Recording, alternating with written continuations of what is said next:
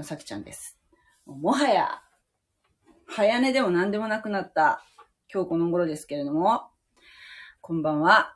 えー、お元気でしょうか？今日は、マタイの福音書、11章の12節から19節まで読んでいきたいと思います。ちょっとね、ここの箇所は、11章ね、この、この後の、えっ、と、19節以降もそうなんだけど、とっても大事なところだし、とっても難しいところで、全部難しいんだけど、聖書は。難しいんだけど、ここはね、本当にね、えー難しいと思いましたね。っていうのが、あの解釈がね、全然違う部分があるんですよ。今日タイトルにしてますけど、あの、天国は激しく襲われているっていうところなんですけどね。まあ、とにかく読みますよ。マタイの福音書、マタイの福音書の11章12節から、バプテスマのヨハネの時から、今に至るまで、天国は激しく襲われている。そして、激しく襲う者たちが、それを奪い取っている。すべての預言者と立法とが預言したのは、ヨハネの時までである。そして、もし、あなた方が受け入れることを望めば、この人こそは来たるべきエリアなのである。耳のある者は聞くがよい。今の時代を何に比べようか。それは子供たちが広場に座って他の子供たちに呼びかけ、私たちが笛を吹いたのに、あなたたちは踊ってくれなかった。弔いの歌を歌ったのに、胸を打ってくれなかった。というのに似ている。なぜなら、ヨハネが来て、食べることも飲むこともしないと、あれは悪霊に疲れているのだ。と言い、また、人の子が来て、食べたり飲んだりしていると、見よ、あれは食を貪る者、大酒を飲む者、また、酒税人、罪人の仲間だ、という。しかし、知恵の正しいことは、その働きが証明する。はい。どうですか？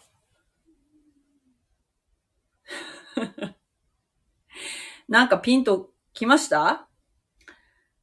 あのー今日初めて聞く人がね、もしいらっしゃいましたらね、これな、何言ってんだろう？って、そもそもマタイの福音書ってな、何の話っていう話、ところからわかんないかもしれませんけれども、えっと、今ですね、私はマタイの福音書を勉強してて、それで、えっと、毎日ね、少しずつ進めていって、今日分かったこととか、えー、を、ちょっとね、皆さんに分かち合うっていうか、えー、なんかこう、言わずにはいられないっていう はい、あのーそうなんですよ。周りにクリスチャンがいないんでね、なかなか。こんなことがね、分かったんだよってね、言いたいけどなかなか言えないので、ちょっと独り言のようにですね、毎日配信しているんですけれども、あのですね、この 12節のバプテスマのヨハネの時から今に至るまで天国は激しく襲われている。そして激しく襲う者たちがそれを奪い取っているっていうところはね、ここはね、あのね、えっ、と、ものすごくね、解釈が、あの、難しい箇所の一つと言われているそうでですね。えっとね、私もね、いくつかこう、いろんな方がおっしゃってるのをね、拝見したんですけれども、うーん、違うね。で、あのね、一つはね、この天国が激しく襲われているっていうのはどういう状況かっていうと、一つの説はですよ。例えば、なんていうかな。えー、っと、そうね。電車に、朝の通勤ラッシュの電車、電車あるでしょ例えば空の電車とかがあるとするよ。バーっとホームに来るとするでしょそしたら、人がわーっとこう電車に殺到するじゃないですか。ああいう状況っていうのが一つ。意味わかりましたか？あのー、要するに殺到している状態、人が。うわーって。それを、あの、天国を激しく襲われているっていう表現で表してるんだっていう説なんですよ。私ね、この普通にね、なんかこう、かん、なんていうの、もう聖書の全く知識がない人間としてですよ。これを、これを読んだら、あんまりプラスのイメージには見えないんですけども、えっと、天国に人が殺到しているイメージって言われたら、んーって思うんだけど、結構こういうふうにおっしゃる方いらっしゃるんですよ。で、もう一つがですね、は、えっ、ー、と、さっきのはプラスのイメージなんですよね。要するに天国に人が殺到しているっていうイメージね。そして、もう一つのイメージが、マイナスのイメージでね。要するに、あの、激しく襲う者たちっていう人たちが、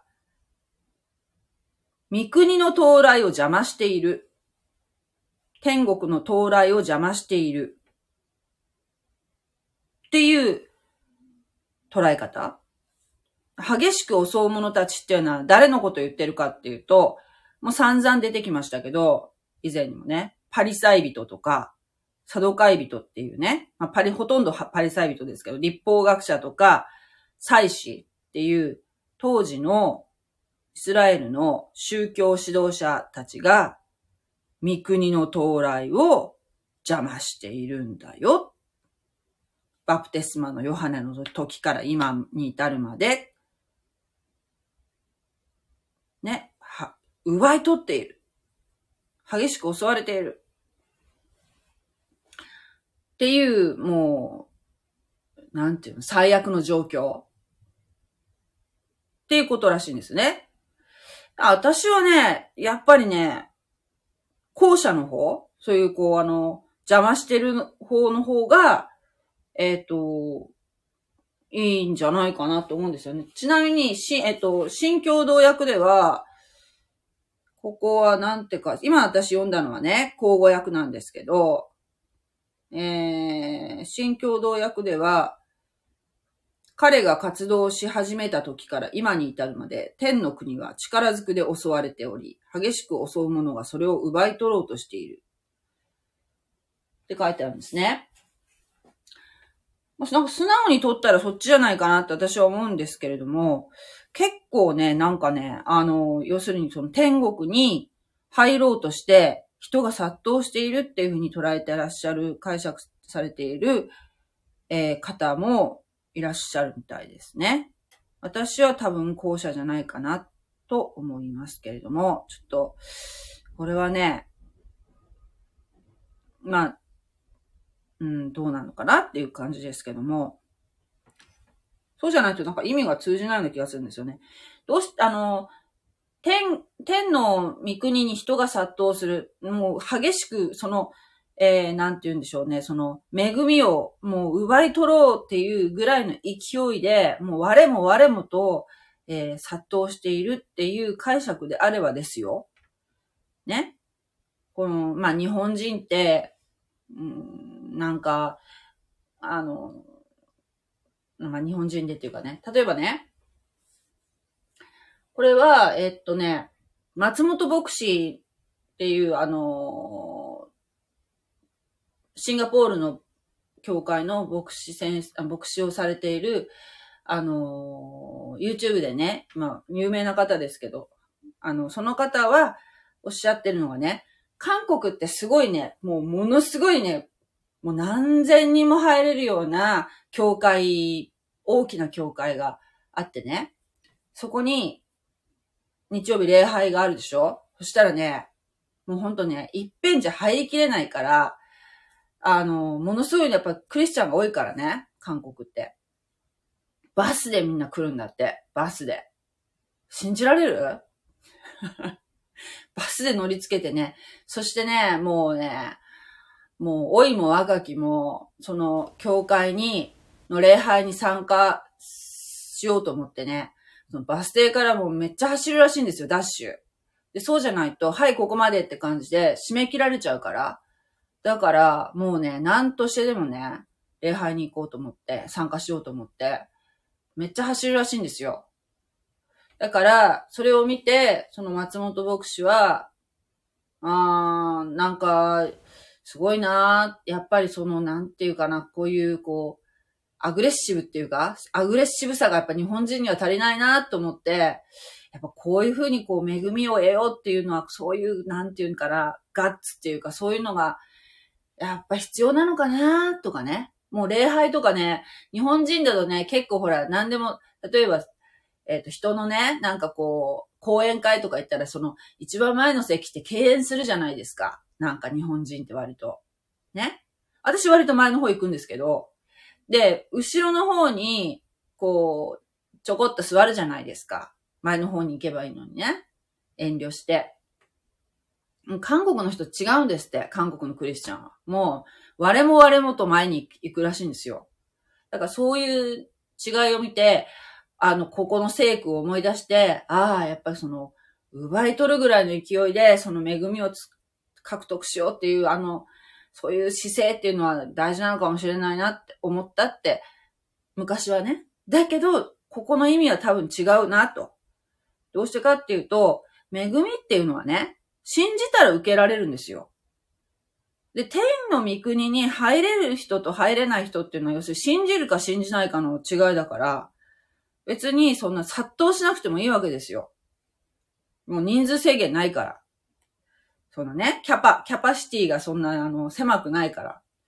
だから、あの、ここで、例えばその恵みをね、奪い取ろうと我も我もとするっていうのはやっぱりね、おかしいと思ったと。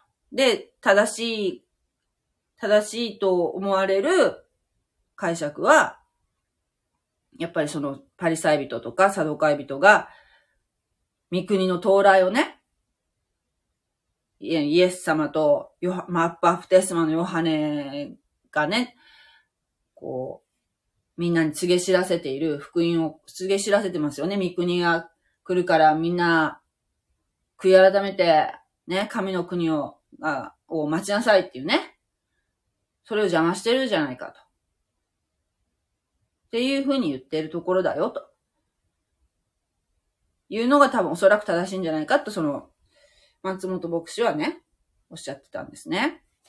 私も、あ、そうだ、そうじゃないかな。普通に読んだら激しく襲われてるって言ったらあんまりプラスのイメージじゃないですよね。うん。まあ、その言語がどういう風になってるかわかりませんけども。まあ、そっちじゃないかなと私も思います。で、13節すべての預言者と立法とが預言したのは、ヨハネの時までであるっていうのは、うんと、この、この聖句でわかるのは、えっとね、ヨハネの、ヨハネが、ヨハネの時まで、ヨハネの時まで、すべての預言者と立法とが預言したのはっていうの、旧約聖書のこと、旧約聖書の、えー、時代、この、えっとね、ヨハネは預言者ですよね。ヨハネの前の、えー、預言者は、最後の預言者でマラキっていう方なんですね。で、マラキから、もう一時ですね、何百年だっけ ?400 年ぐらいね、えー、っと、預言者が出なかったんじゃないかな？確か。って私言ってませんでしたっけ？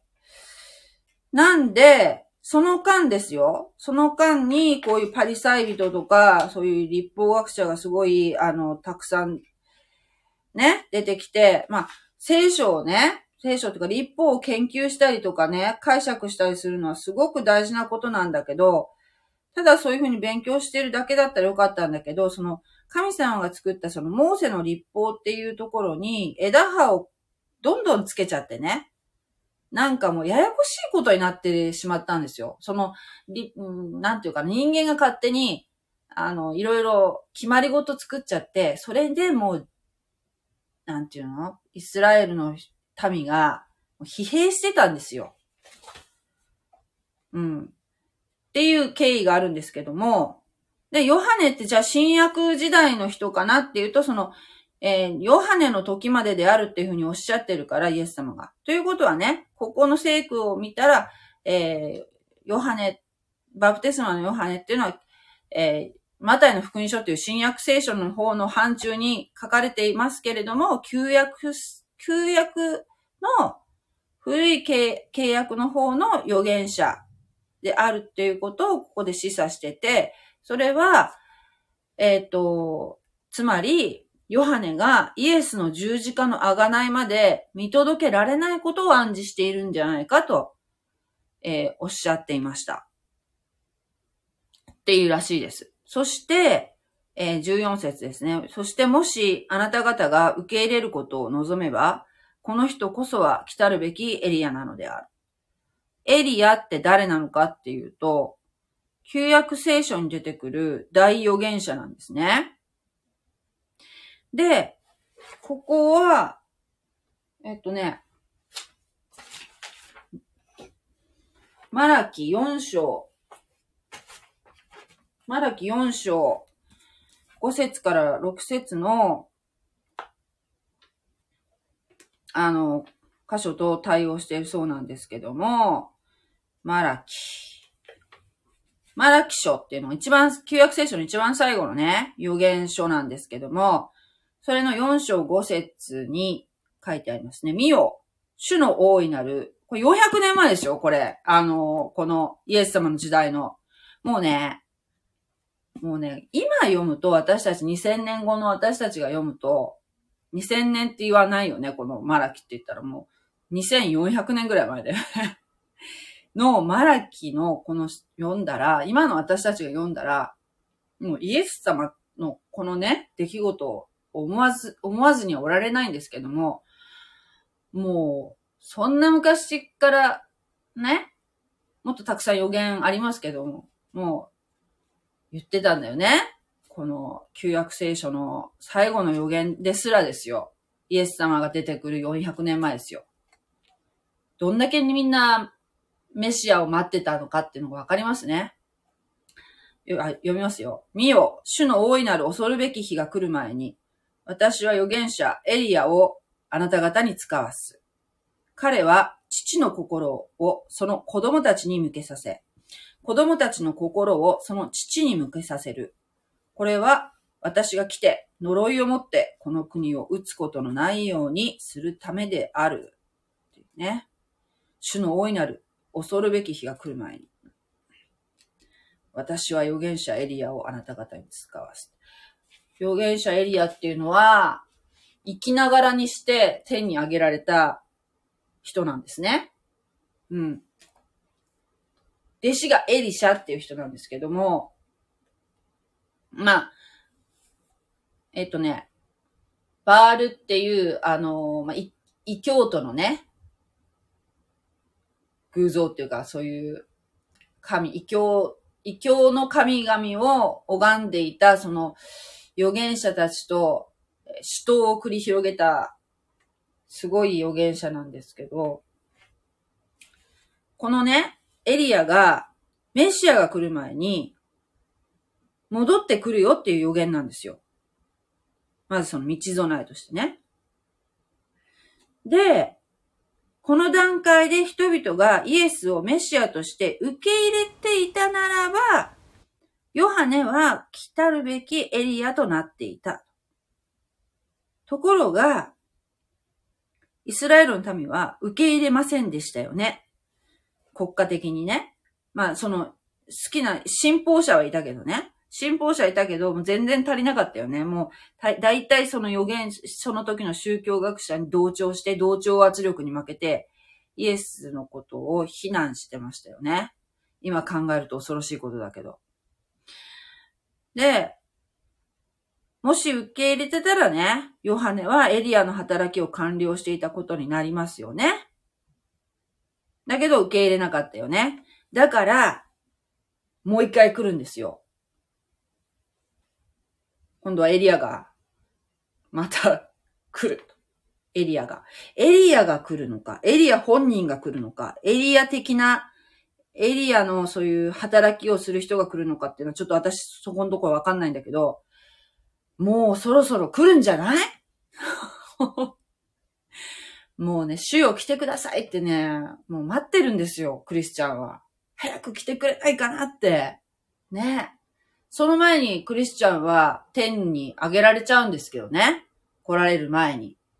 それはね、あの、観南前景挙説って言ってね、あの、そういう大変な、7年間の大変な時代が、イエス様が再臨される前に、必ず7年間来るんですけど、それ、その観南時代が来る前に、クリスチャンは、ピュッと上げられると。それ景挙って言うんですけど、言われてるので、ね。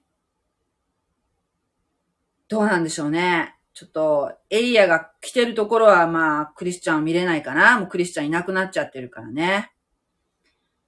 ね、どうなるんだろう。楽しみですね。そして、えー、15節、耳のあるものは聞くが良い。っていうとこですけど、ね。耳のあるものは聞くが良い。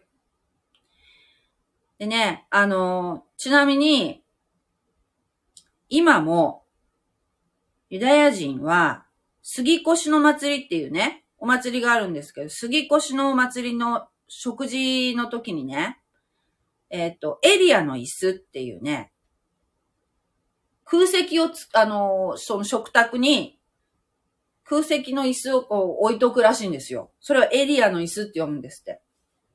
今も開けておくって。ユダヤ人の家庭はね。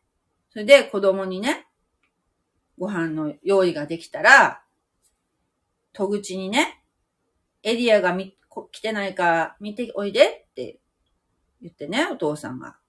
だ子供がこうやってドアの外、ドア開けて見見に行くんだ。エリアが来てないかどうか、来てないかなって。そしたら、また戻ってきてね、エリアは来てなかったよって子供が言うじゃん？おとお父さんに。そしたら、ああ、今年も来なかったんだね。って言うんだって。っていう、こう、習慣があるんですって。だから、もう本当エリアを待ってる。だってあの、この人たち、ユダヤ人はまだ、メシア来てないと思ってるから。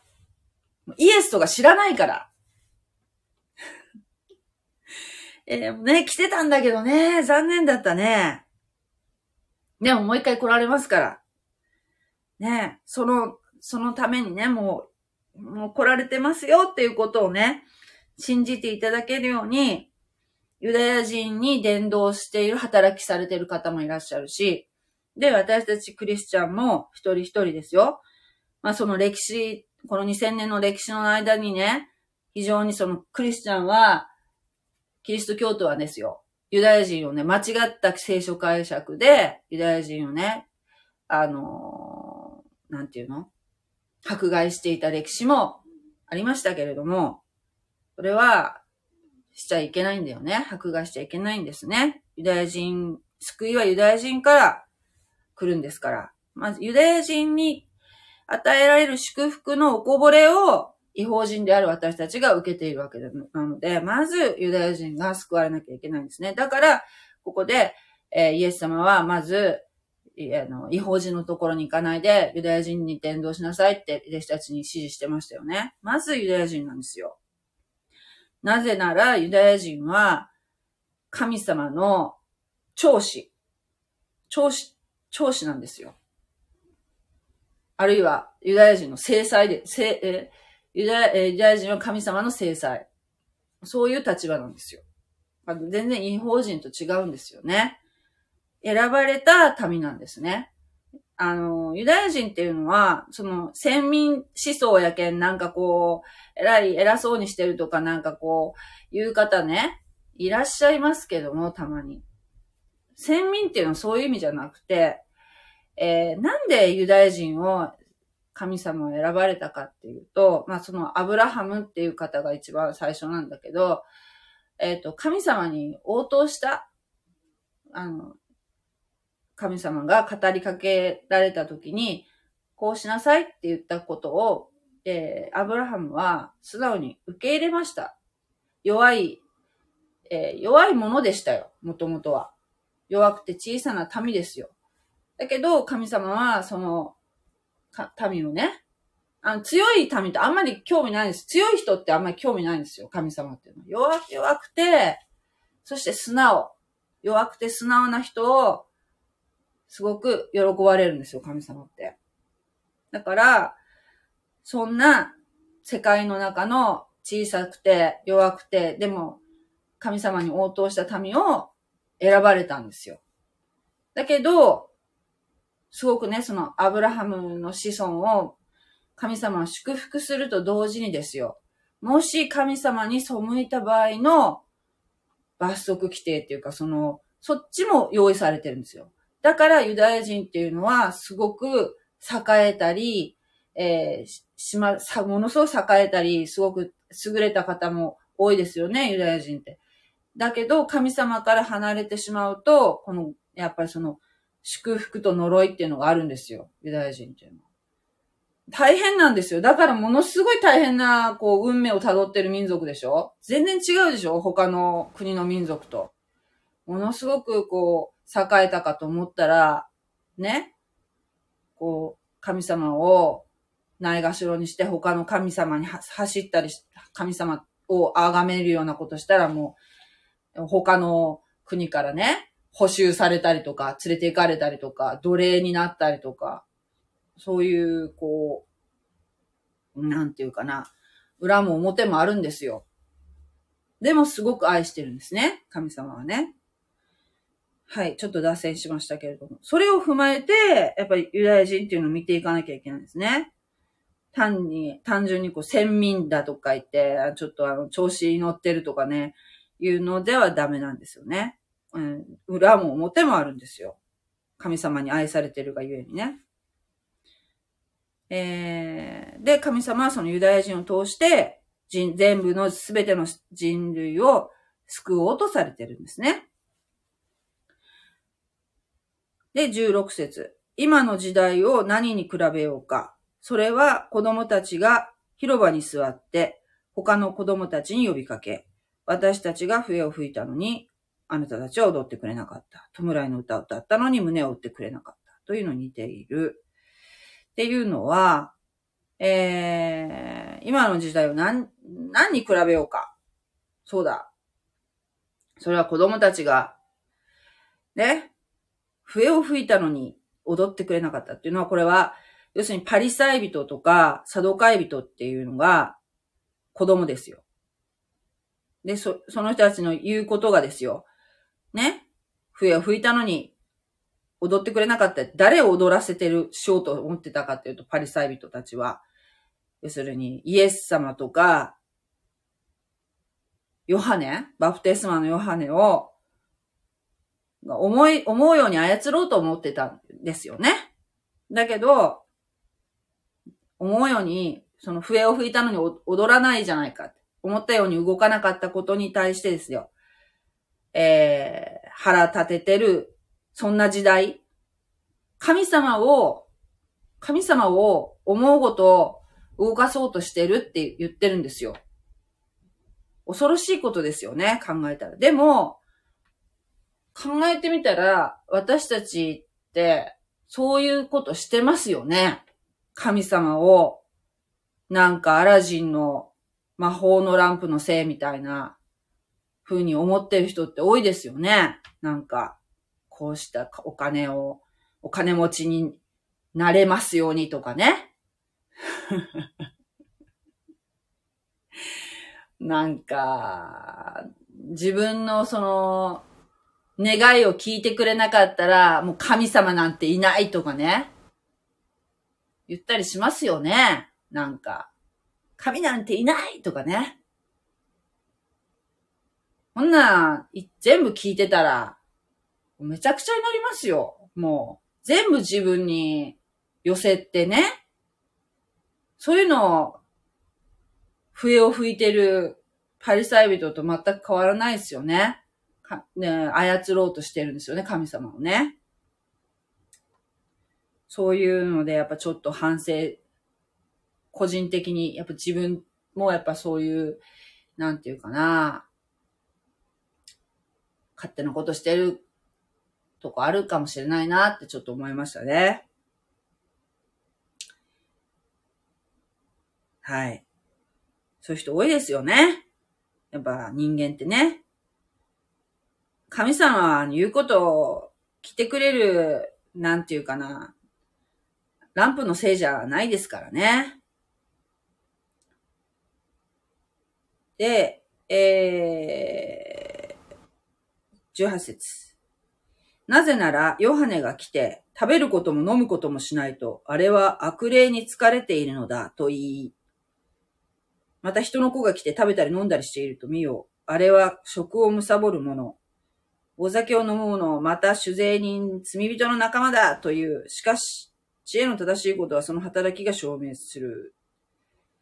っていうのは、ヨハネ、バプテスマのヨハネって荒野で何食べてたかっていうと、ほら、野蜜と稲子だったじゃないですか。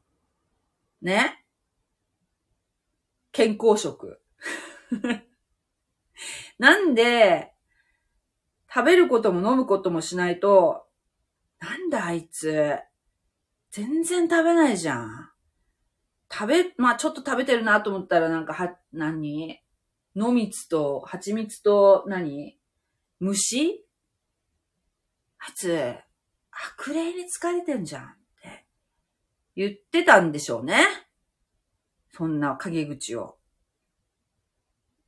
でも、ヨハネは、なんでそんな食べなくて食べ食べたり飲んだりしなかったかっていうとね、なじる人だからなんでそうです。なじる人。なじる人っていうのはね、えー、っと、神への献身を約束した人で、なじる人の聖願っていうのを立てた人なんですって、イスラエルにおいてね。で、なじる人っていうのは、まあ、要するにちょっと、なんていうかな、まあ、神への献身。ちょっと、なんていうかな。何に例えたらいいんだろう。修行僧みたいな、違うか。もう、神様に自分を捧げた人だよね。で、その捧げてる間っていうのは、えっ、ー、とね、ブドウの木から生じたものは食べないっていう、こう、いくつか規定があるそうなんですけど、ブドウ酒も飲まないし、ブドウの実も食べないし、干しブドウも食べないし、もうブドウ系は食べないんだって。そして、それはなぜかわからないけどね、そういう決まりがあるそうなんですね。そして髪の毛は切りません。カミソリを当てません。もう伸ばし放題。そして、えー、死体に近づかない。汚れないようにね。そういう人たちがなじる人って呼ばれる人なんだ。だからなじる人だから、食べたり飲んだりしないんですよ、そんなに。ガバガバ。だけど、それを見たら食べなかったら悪霊に疲れてるって言う言うんですね。これなじる人でね、他に有名な人はね、聖書で、サムソンっていうね、四式っていうね、旧約聖書の四式の13章から16章に出てくるんですけど、サムソンと、サムソンとデリラっていうお話知りませんか？あの、聞いたことないですか？サムソンっていうね、えー、もうこの人はサムソンの場合はもう生まれる前からね、もう神様がもう特別に、え神に捧げられた子供としてね、え世に出てくる人なんですけども、この人もなじる人で髪の毛を切らないって、髪の毛に力が宿っているっていう人だったんですけど、えー、同じですね。ヨハネもなじる人。そして、えー、19節のまた人の子が来て食べたり飲んだりしていると、見よあれは食をむさぶる者、大酒を飲む者、また酒税人、罪人の仲間だという、しかし、知恵の正しいことはその働きが証明する。ということはですね、ここでわかるのは、イエス様。人の子っていうのはイエス様のことですよね。メシアの称号だから。イエス様は、ブドウ酒は飲む。たまにあの、クリスチャンはなんかお酒飲まないんでしょっていう方がいらっしゃるんですけども、飲んではいけないっていう規定はどこにも書いてないんですね。ただその、飲んで、なんていうかな、正体をなくすっていうか、酔い、酔い、酔い潰れたりするのは、ああダメだよっていうことにはなってると思うんですね。あの、うん、やっぱそう、お酒はね、まあなんて言うんでしょう。まあ、ほどほどにっていうところですかね。だから、ぶどう酒は飲んでらっしゃったんでしょうね。そしたらね、食べたり飲んだりしたら今度は大酒飲みだとかね、体食感だって言われるっていうのはね、の食べないなら食べないで悪霊に疲れてるっていう、食べたら食べたで大酒飲みとか体食感って言って、もう、めちゃくちゃですよね。この、パリサイ人も、サドカイ人もね。そうやってこう、評判を下げようとしてたんでしょうね。しかし、知恵の正しいことは、その働きが証明する、と書いてあります。はい。ね。イエス様はね、食べることってね、食べるシーン多いんですよ。イエス様は。みんなと食べるシーンが。あのマタイがね、マタイがイエス様に従うっておっしゃった時に、えー、マタイは嬉しくって、イエス様とその弟子たちと、あと、ね、あの、と、お友達をみんな誘って、大盤振る舞いして、あの、食事会しましたよね。な、ああいう感じでね、もう、みん、それ食べるってことすごく大事だと、大事に思ってらっしゃるんでしょうね。有名なほら、最後の晩餐とかいう、ね、あの時もお食事。あれ、杉越の食事って言うんですけども、お食事するとか、あと、えー、っと、なんだっけ、5つのパンと2匹の魚っていうかね、ああいうこう、みんなでパンは、パンとかお魚を分け合って食べるとか、あとイエス様が、えー、復活された時にですね、みんなに炭火でお魚焼いてね、みんなで一緒に食べたりとか、パン焼いて食べたりとか、もう、いっぱい食べたり飲んだりするシーンありますよ。あの、カナの婚礼とかね。あの、ワインを、ワインをね、あの、奇跡です。あれ最初の奇跡ではないかな。ワインを、えー、水からワインに変えるっていうね、奇跡された時とかね。あのお話好きなんですけど、もう、そう、もうイエス様はね、みんなとね、お食事、あの、共にしたいと思ってらっしゃるんですよ。ね、ぜひ皆さん、心を開いてですね、イエス様をどうぞ来てくださいと、ご自分にね、招き入れてみてはいかがでしょうか。もうきっとね、あの、その、そこにはね、楽しくて幸せで素晴らしい日々が待ってると思いますよ。本当に。はい。じゃあ今日はこの辺にしとこうかな。じゃあちょっとコメントを読みます。こん、こんばんは。力ずくで。私もこれを見てたから。ヨハネが活動し始めてからってちゃんと書いてあるし。いい意味ではないですね。稲子。以上。私もこれを見てたから、あ、松本牧師の見たんですか？松本牧師の。そうなんだろうか。私もこれを見てたから。ねえ。